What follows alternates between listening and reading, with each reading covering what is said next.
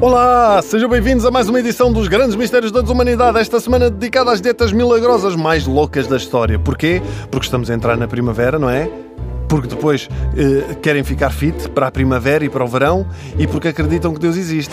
Calma, eu acredito também que Deus existe, mas também acredito, por muito que uma pessoa reze, não emagrece. À maluca. Porque Deus deve pensar, ok, vou ajudar a Maria Alice a perder 20 quilos ou tentar dar algum discernimento aos líderes mundiais.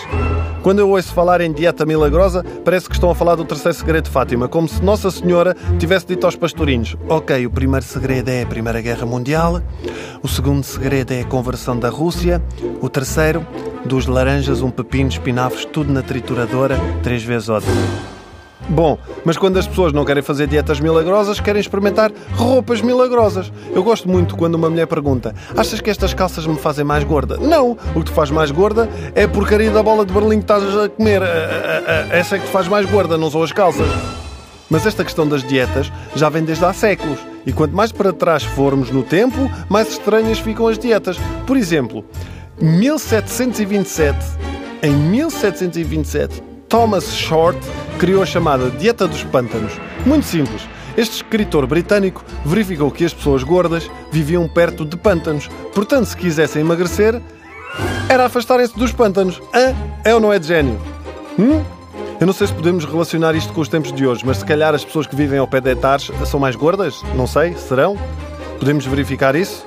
Ou os que vivem ao pé do trancão? Hum? Alguém que analise isto, se faz favor. Mas podemos ir mais atrás do tempo ainda. Luigi Cornaro, um nobre italiano do século XV, adoeceu gravemente aos 35. Ora, 35 anos no século XV já era bom para morrer, mas o Luigi analisou os seus hábitos alimentares e resolveu mudar tudo radicalmente. Passou a comer cerca de 350 gramas de comida por dia, apenas.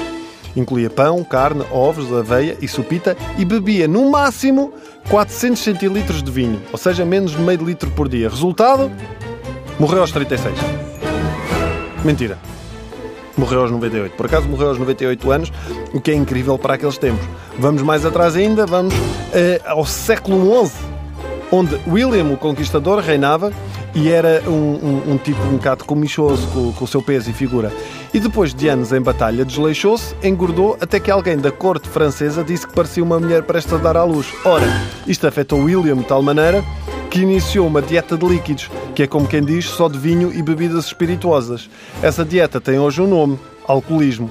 Bom, William acabou por morrer na sequência de um acidente de cavalo aos 59 anos e foi daí que nasceu o slogan: Se conduzir, não beba.